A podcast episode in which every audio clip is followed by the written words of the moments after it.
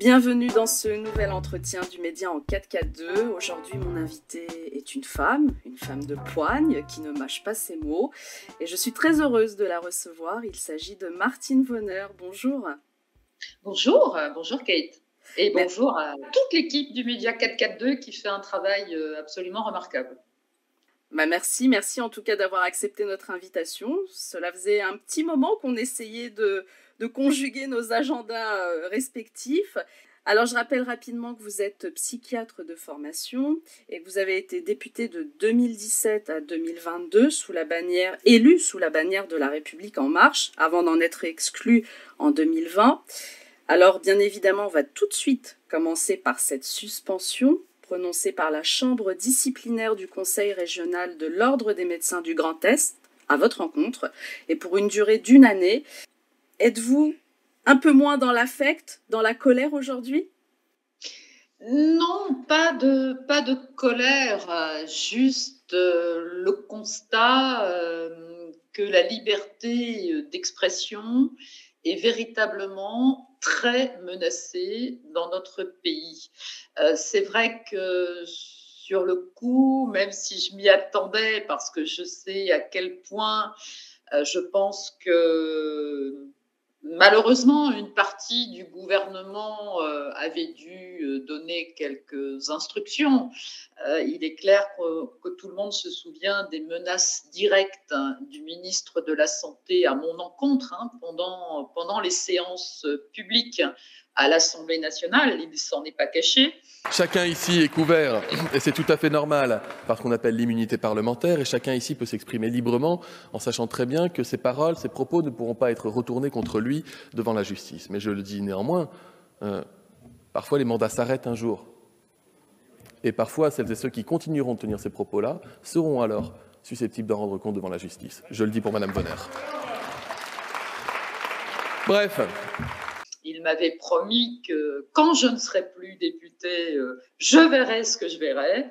Et en effet, ce qu'il faut bien remettre en question aujourd'hui, c'est ce déport euh, au niveau des ordres euh, juridictionnels professionnels et ceci est tout à fait inacceptable puisqu'en tant que parlementaire, que ce soit pour le sénateur ou père, ou que cela soit pour moi-même euh, député, euh, il est vrai que nous avons toujours pris la parole euh, depuis, bah, depuis le, début de notre mandat au titre de la confiance que nous ont faite nos électeurs.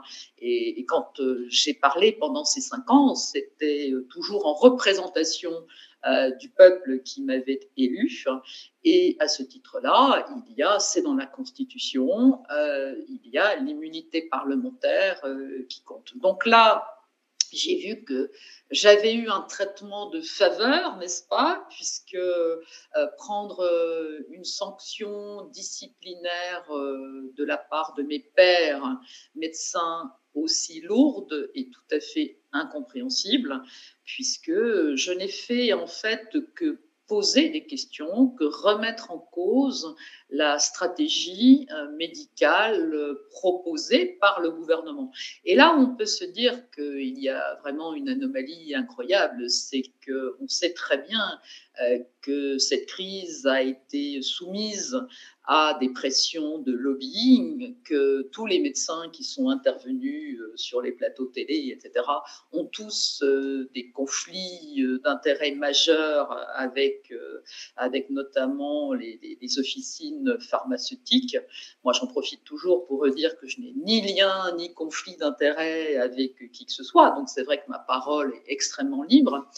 Et euh, il était pour moi fondamental à tout moment de pouvoir remettre du débat dans cette gestion de crise qui était, euh, qui est, en fait, qui a été entre les mains euh, du politique.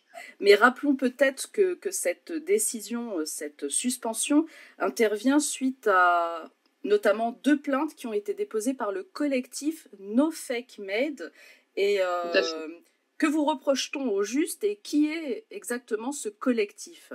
Il y a des médecins, mais il y a bien d'autres professions, des gens qui ont décidé depuis quelques années euh, de s'ériger le droit de juger quelle est la bonne médecine et quelle est une médecine qu'il faut condamner. je dis il y a quelques années parce qu'ils se vantent sur leur site internet d'avoir fait dérembourser l'homéopathie ils ont, ça, ça date de 2018. Euh, ils ont aussi euh, l'outrecuidance euh, de faire un classement des universités, des facultés de médecine euh, en France. Alors moi j'étais très contente parce que j'avais vu que la faculté de médecine de Strasbourg, où j'ai fait toutes mes études, était en top one. Et bien non, il faut comprendre que justement, c'est à leurs yeux la moins bonne université puisqu'elle donne encore des, elle a une approche, euh, on va dire autour de la médecine holistique. Euh, elle parle d'anthroposophie. Euh, il y a des cours d'homéopathie, d'acupuncture. Donc ça, pour eux, c'est vraiment à bannir totalement. Donc ces personnes m'ont reproché, notamment d'abord d'être membre du euh, collectif Laissons les médecins prescrire, puisqu'en fait j'en suis une des membres fondatrices. Et à ce titre-là, euh, sur les réseaux sociaux, euh, j'ai pu partager, hein, en effet, euh, des informations scientifiques euh, partagées donc qui, venaient du collectif puisque c'était décidé en commun. Et donc, ils tentent de mettre en avant le fait que je me suis exprimée en tant que médecin et non pas en tant que parlementaire. Alors que avant d'être élu, avant 2017, je, je, ne suis pas du tout quelqu'un qui aime les réseaux sociaux. C'est un outil qu'il convient d'utiliser, bien évidemment, aujourd'hui plus que jamais pour euh, partager l'information, puisqu'on sait très bien que sur les médias euh, mainstream, on va pas trouver toutes les informations, mais on ne va trouver que l'information euh, dictée par la doxa gouvernementale. Mais avant 2017, moi, je n'avais même pas de compte Facebook personnel. J'étais pas du tout sur les réseaux, donc j'avais pas Twitter. Et, et c'est vraiment en devenant député que j'ai appris à utiliser ces outils de communication, parce que c'est aussi un devoir du parlementaire que d'expliquer en permanence euh, aux citoyens euh, bah, le travail, le travail effectué au quotidien à l'Assemblée nationale. Et puis, ça permet aussi de quelque part de prendre la température euh, et de voir par le biais de certains retours, euh, que ça soit sur les remarques Facebook ou autres, mais aussi bien évidemment par messagerie, par mail, le retour des citoyens et, et, les sujets de préoccupation. Et c'est comme ça aussi que j'avais été très vite alerté en 2018 euh, sur la question des gilets jaunes. Avant d'aller sur le terrain, euh, vraiment passer des heures avec eux euh, sur les ronds-points et en réunion, bah, en fait, tout est, tout, tout est apparu d'abord sur les réseaux. Voilà. Alors justement, vous, vous dites le, cas Martine Vonner, je vous ai entendu souligner à plusieurs reprises que c'était peut-être parce que vous étiez une femme que vous avez été sanctionnée aussi lourdement, alors sans faire de féminisme ni de sexisme. Vous pensez réellement? Alors ça peut, je pense que ça peut être un élément. Vous savez, je crois qu'on est face à un puzzle. Il y a différentes pièces.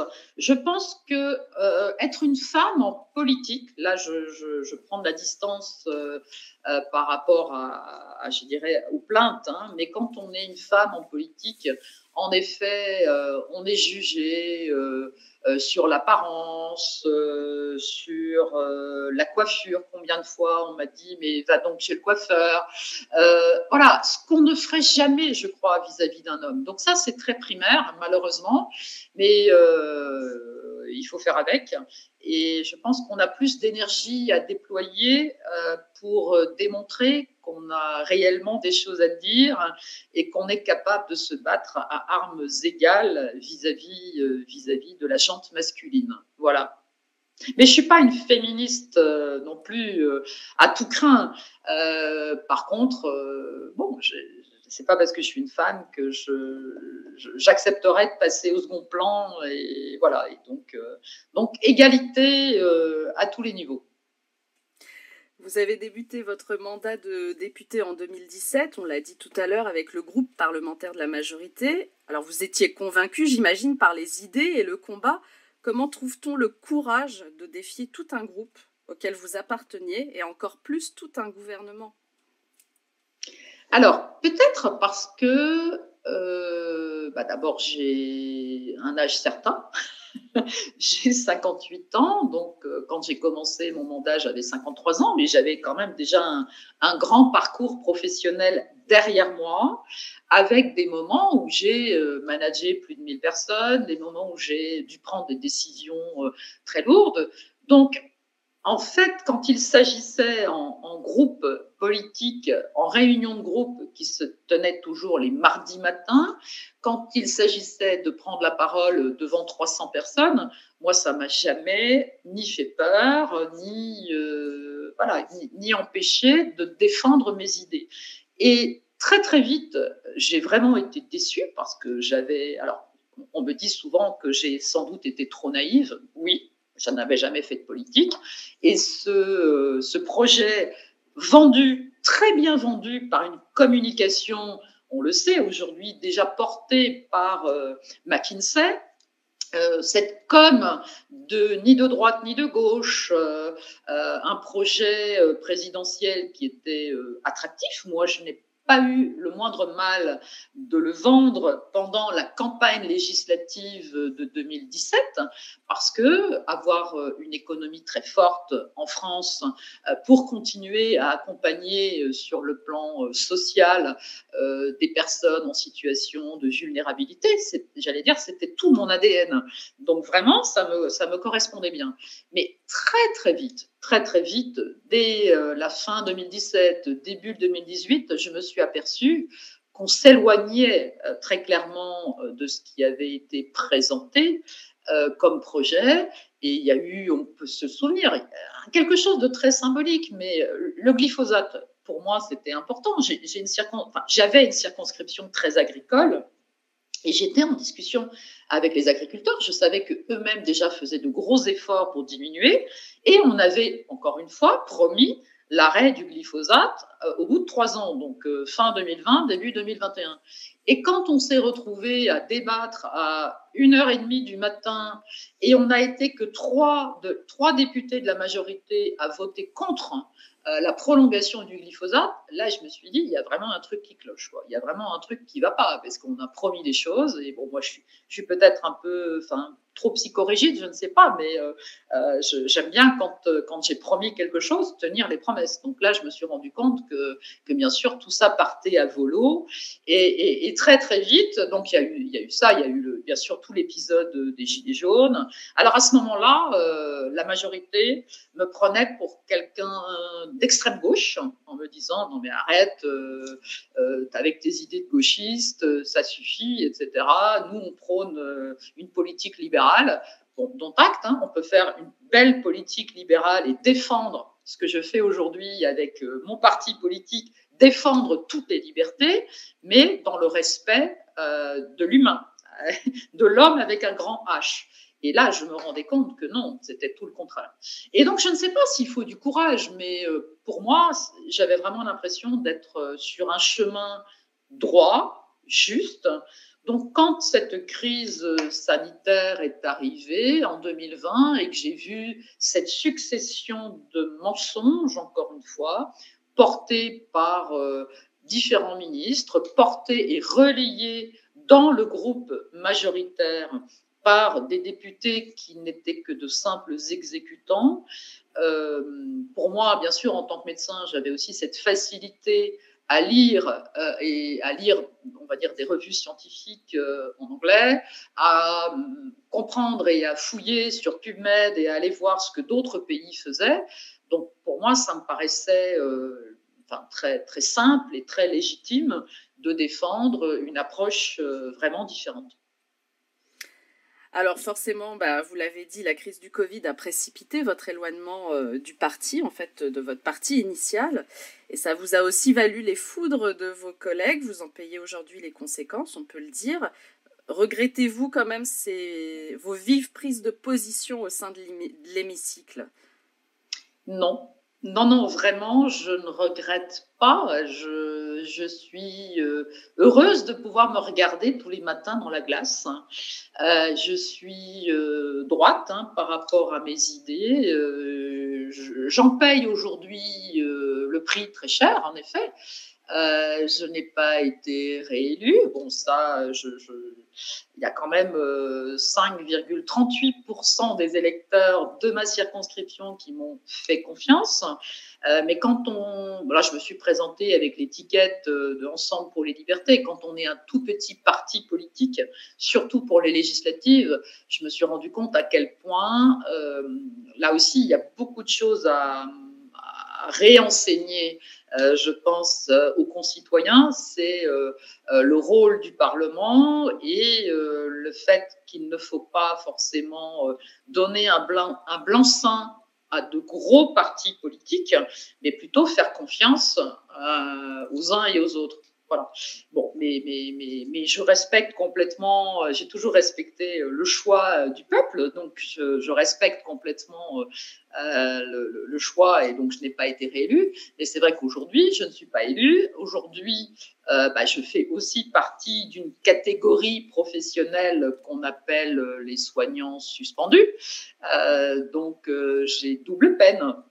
donc en dehors de ce qu'on a dit tout à l'heure, en dehors de la sanction, hein, mais je fais partie en effet des personnes qui sont sous la contrainte de la loi du 5 août 2021 on le rappelle, qui oblige euh, tous les soignants, les pompiers, les gendarmes et d'autres personnes à être euh, obligatoirement euh, vaccinés hein, contre le Covid-19. Et je rappelle aussi que nous sommes aujourd'hui, la France, le seul pays au monde à continuer à faire subir à toutes ces personnes cette obligation vaccinale. Euh, et, je, le redis, je le répète, parce que euh, beaucoup de gens pensent que depuis le 31 juillet 2022, l'arrêt de l'état d'urgence, l'arrêt de l'obligation du pass sanitaire, euh, tout est redevenu comme avant. Non, pour plusieurs catégories professionnelles. On a toujours du mal à avoir un chiffre. Michel Rivasi, députée européenne, avait parlé de plus de 100 000. C'est peut-être un peu fort. Euh, par contre, quand le gouvernement dit qu'il y a à peine une poignée euh, d'individus concernés, c'est totalement faux. Euh, je sais que pour, rien que pour l'Alsace, on a, on a tissé un réseau solidaire, hein, puisqu'il y a des personnes qui sont dans de grandes, grandes, grandes difficultés sociales, financières. Rien qu'en Alsace, il y a plus de, de, 500, 500 personnes concernées. Donc, si on multiplie ça par toutes les régions, on voit que c'est un nombre, conséquent. Et puis, il y a tous ceux qui, euh, sont en arrêt de maladie, ceux qui, ont fait le choix de démissionner. Donc, euh, c'est lourd. C'est lourd. Et, et, ce qui est terrible, c'est l'impact euh, direct sur le système de santé. Et on sent très bien qu'un des objectifs aussi malheureux euh, de cette politique et de cette stratégie gouvernementale, c'est de faire mourir l'hôpital public et demain de, donner les clés de la direction des hôpitaux publics à des structures privées. C'est tout à fait, tout à fait clair. Et puis de, l'avenir de, l'assurance maladie. Je, je, crains, je crains que la sécurité sociale. Euh, on a vu. À grands coups de 49-3 euh, comment, euh, comment le budget euh, de l'État et le budget, le, projet de loi de finances de la sécurité sociale a été voté.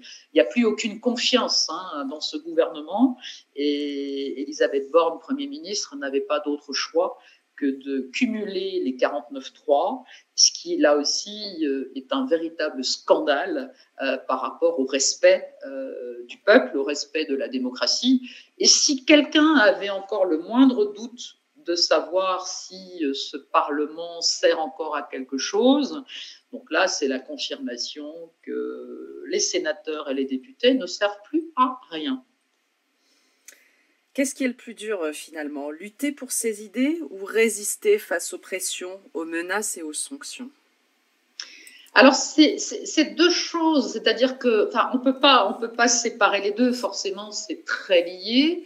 Euh, bon, moi, j'ai fait ce choix en effet, euh, mais bon, je crois que ça me vient depuis toute petite. Hein. Je n'ai pas changé. J'ai toujours été une rebelle euh, dans l'âme, euh, quelles que soient euh, mes tranches de vie euh, ado, euh, jeune adulte, et puis mes tranches de vie professionnelle, j'ai toujours, toujours défendu mes idées, coûte que coûte. Et, ça m'avait déjà coûté, puisque j'avais déjà été licenciée d'un grand groupe, puisque j'avais tenu tête notamment au PDG. Bon.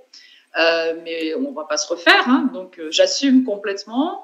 ce, qui, ce qui est sûr, c'est que dans ce monde politique, se rajoutent en effet, euh, et vous l'avez très bien dit, les menaces directes, euh, les, alors, les insultes, euh, les violences verbales que j'ai connues très fortement de la part de mes collègues parlementaires donc à l'Assemblée nationale. Ça, j'ai ouais, j'ai vraiment halluciné parce que pour moi, on a toujours le droit de ne pas être d'accord. Et moi, j'aime bien justement cette dialectique, cette capacité à débattre donc, euh, j'ai presque envie de dire, il faut, revendiquer cette, euh, dialectique. Moi, je ne dis jamais que c'est moi qui détiens la vérité, je, ne sais pas.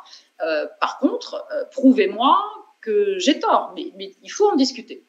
Et là, d'entendre en permanence, pardon, ça va être vulgaire, ferme, ferme ta gueule, voilà, c'est ce que j'entendais, quoi. Je dis, mais c'est pas possible. On, est dans cette belle maison du peuple qui, doit, dont, la légitimité, dont l'objectif est justement de faire circuler la parole et d'apporter des, des, idées différentes. Et, et, là, ça a été, oui, ça a été difficile. Et puis, euh, bien sûr, alors les menaces continuent hein, sur les réseaux sociaux. Moi, j'ai vu avec euh, stupeur euh, il y a ce scandale vis-à-vis des officines qu'on appelle les fact-checkers.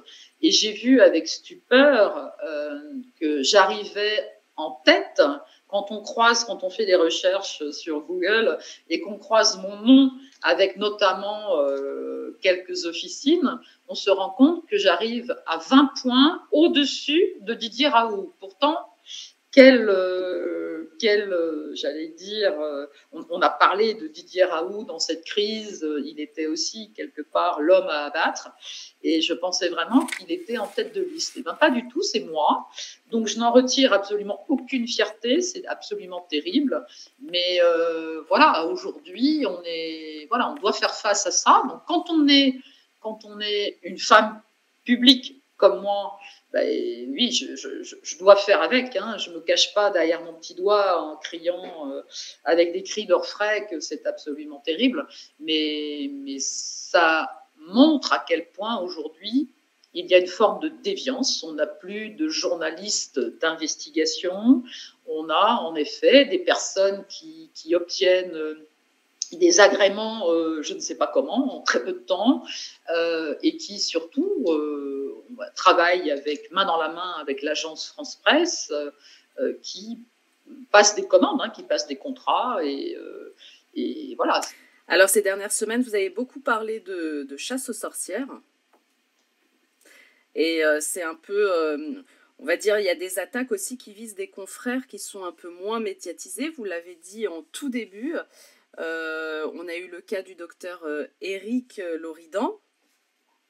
Le, tout, récemment, il y a eu une pharmacienne lyonnaise qui a été convoquée, euh, qui est convoquée devant le Conseil de l'ordre des pharmaciens pour une affiche. Le média en 442 en a fait un article d'ailleurs.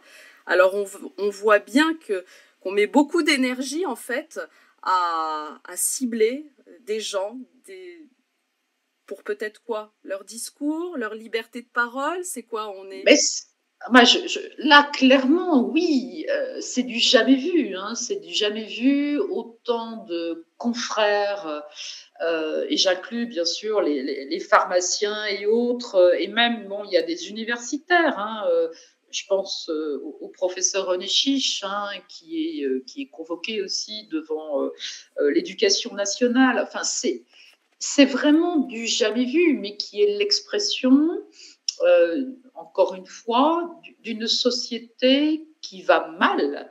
Euh, je crois que la France a toujours été fière de rappeler euh, qu'on était la société des Lumières, hein, mais, les Lumières pardon, j'ai failli faire un mauvais jeu de mots, on sait qu'on va avoir des coupures de courant, mais là, on y est déjà complètement. Il n'y a plus de lumière en matière de, pensée.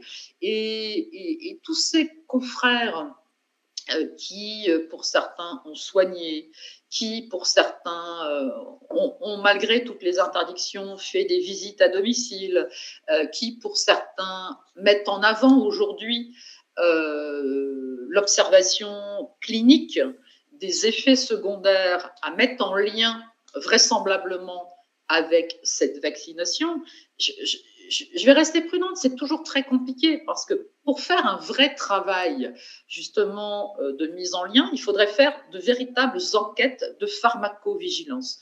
Or, aujourd'hui, on a vu tous ces vaccinodromes qui se sont déployés. Les personnes qui ont été n'ont jamais euh, signé des consentements libres et éclairés, n'ont pas été informées euh, de, de, la balance bénéfice-risque. Ils n'ont pas fait un choix consenti. Et surtout, ils ne sont pas suivis parce que la plupart, pour certains, ce ne sont pas les médecins traitants qui ont, euh, qui ont fait cette injection. Euh, donc, le suivi après est très compliqué. Quand on veut déclarer un effet secondaire sur le site de l'Agence nationale de sécurité du médicament, bah, c'est juste quasiment euh, impossible. Il faut 40 à 45 minutes.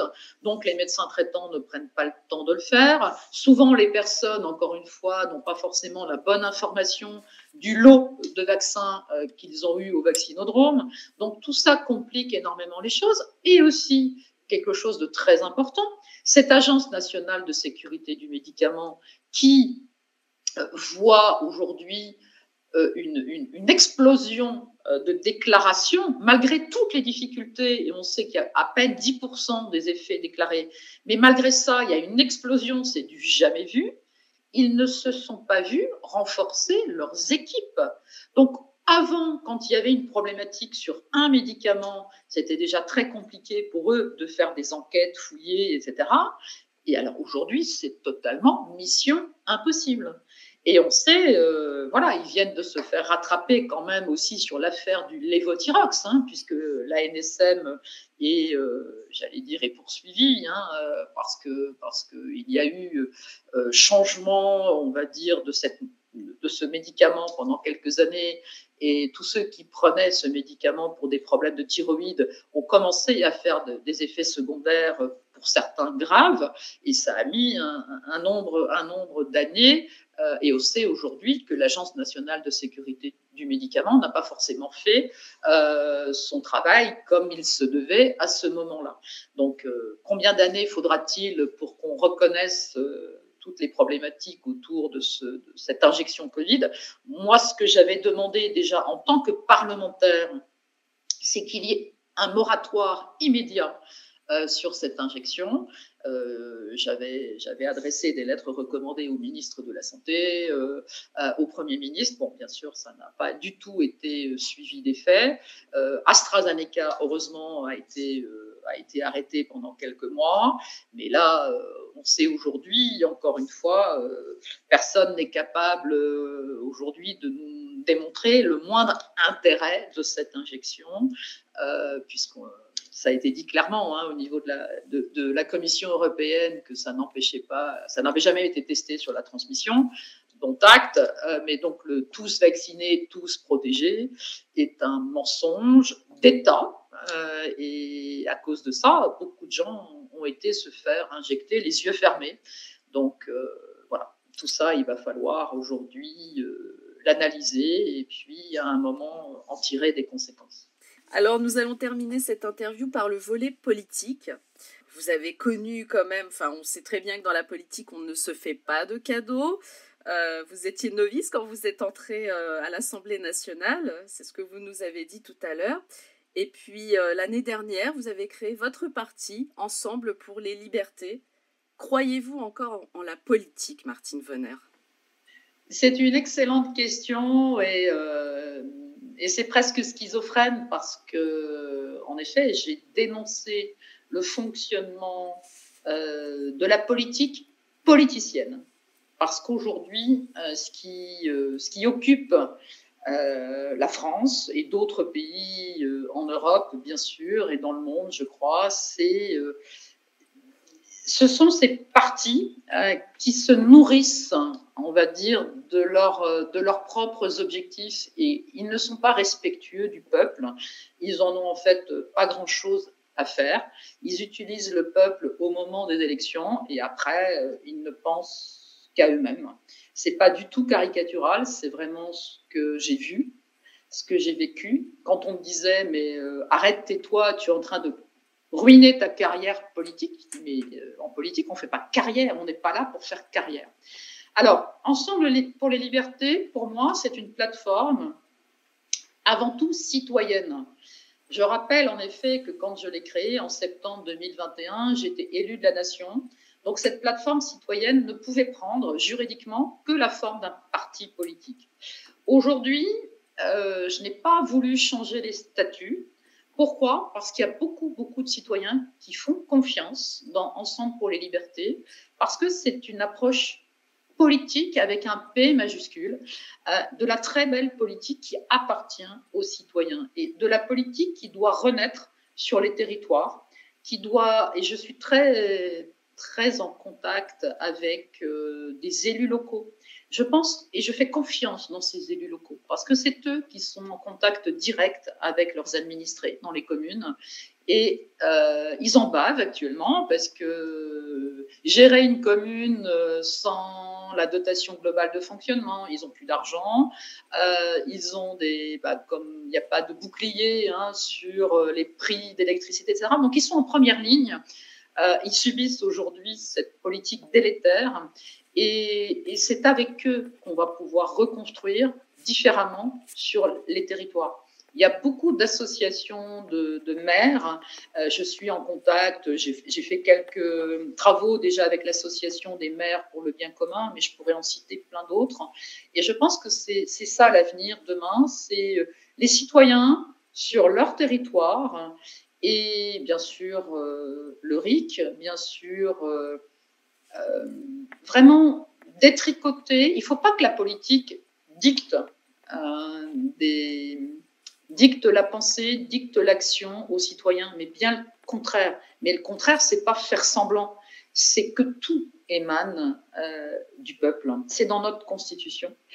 Euh, c'est pas du tout respecté. L'article 3 de notre constitution, le peuple est souverain. Je crois qu'il faut aussi rappeler, justement, rappeler aux citoyens que tout est entre leurs mains. Ils ont cette possibilité de dire stop, stop, ça suffit.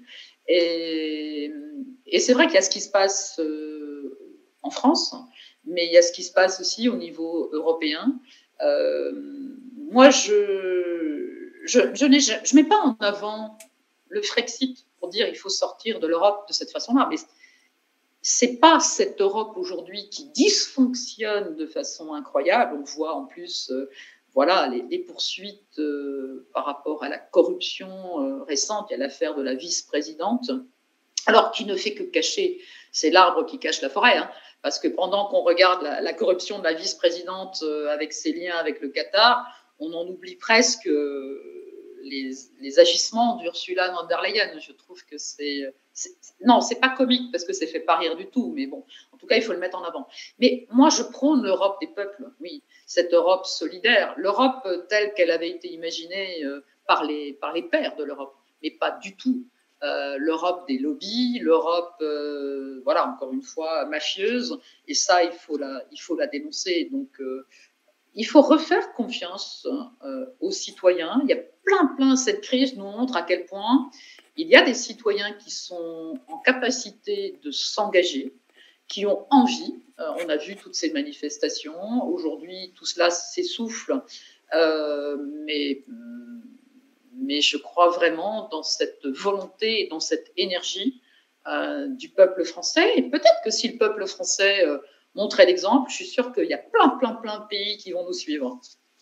Alors moi, j'ai envie de vous demander, quelles sont vos ambitions, Martine Vonner? Alors, ambition personnelle, euh, aujourd'hui, pas. c'est vrai que j'ai j'ai un peu de temps. on est en pleine restructuration, enfin, structure, même pas restructuration, en pleine structuration de ce parti politique, Ensemble pour les libertés. On a des référents sur tous les territoires.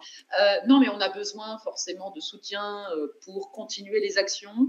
Et les actions sont des actions de, proximité. On a nos référents locaux, on a nos, référents régionaux. Et c'est vraiment... Euh, on, on, fait de plus en plus des réunions, débats. Justement, ce que j'ai envie de mettre en place avec les élus locaux, c'est vraiment des débats citoyens c'est peut-être de nouveau des dîners républicains ou des déjeuners républicains pour qu'on puisse vraiment discuter et que les personnes comprennent réellement ce qui est en train de se passer. Donc, bien sûr, Ensemble pour les libertés s'est fait connaître par le biais de la crise sanitaire. Mais aujourd'hui, on a mis en place euh, des groupes de réflexion, des groupes d'experts sur tous les domaines, euh, que ce soit euh, l'énergie, que ce soit justement la question de l'Europe, que ce soit l'avenir de nos services publics, etc. Donc tout ça, il y a plein plein de gens qui, qui foisonnent d'idées et c'est une très très belle dynamique. Donc moi, je, je, parfois on me dit, mais est-ce que tu te projettes sur les prochaines échéances électorales? Absolument pas, parce que je pense que vraiment, euh, on ne peut plus faire confiance dans nos institutions. Il faut vraiment faire table rase de tout ça et reconstruire euh, tout à fait différemment. Alors que peut-on vous souhaiter pour la pour l'avenir?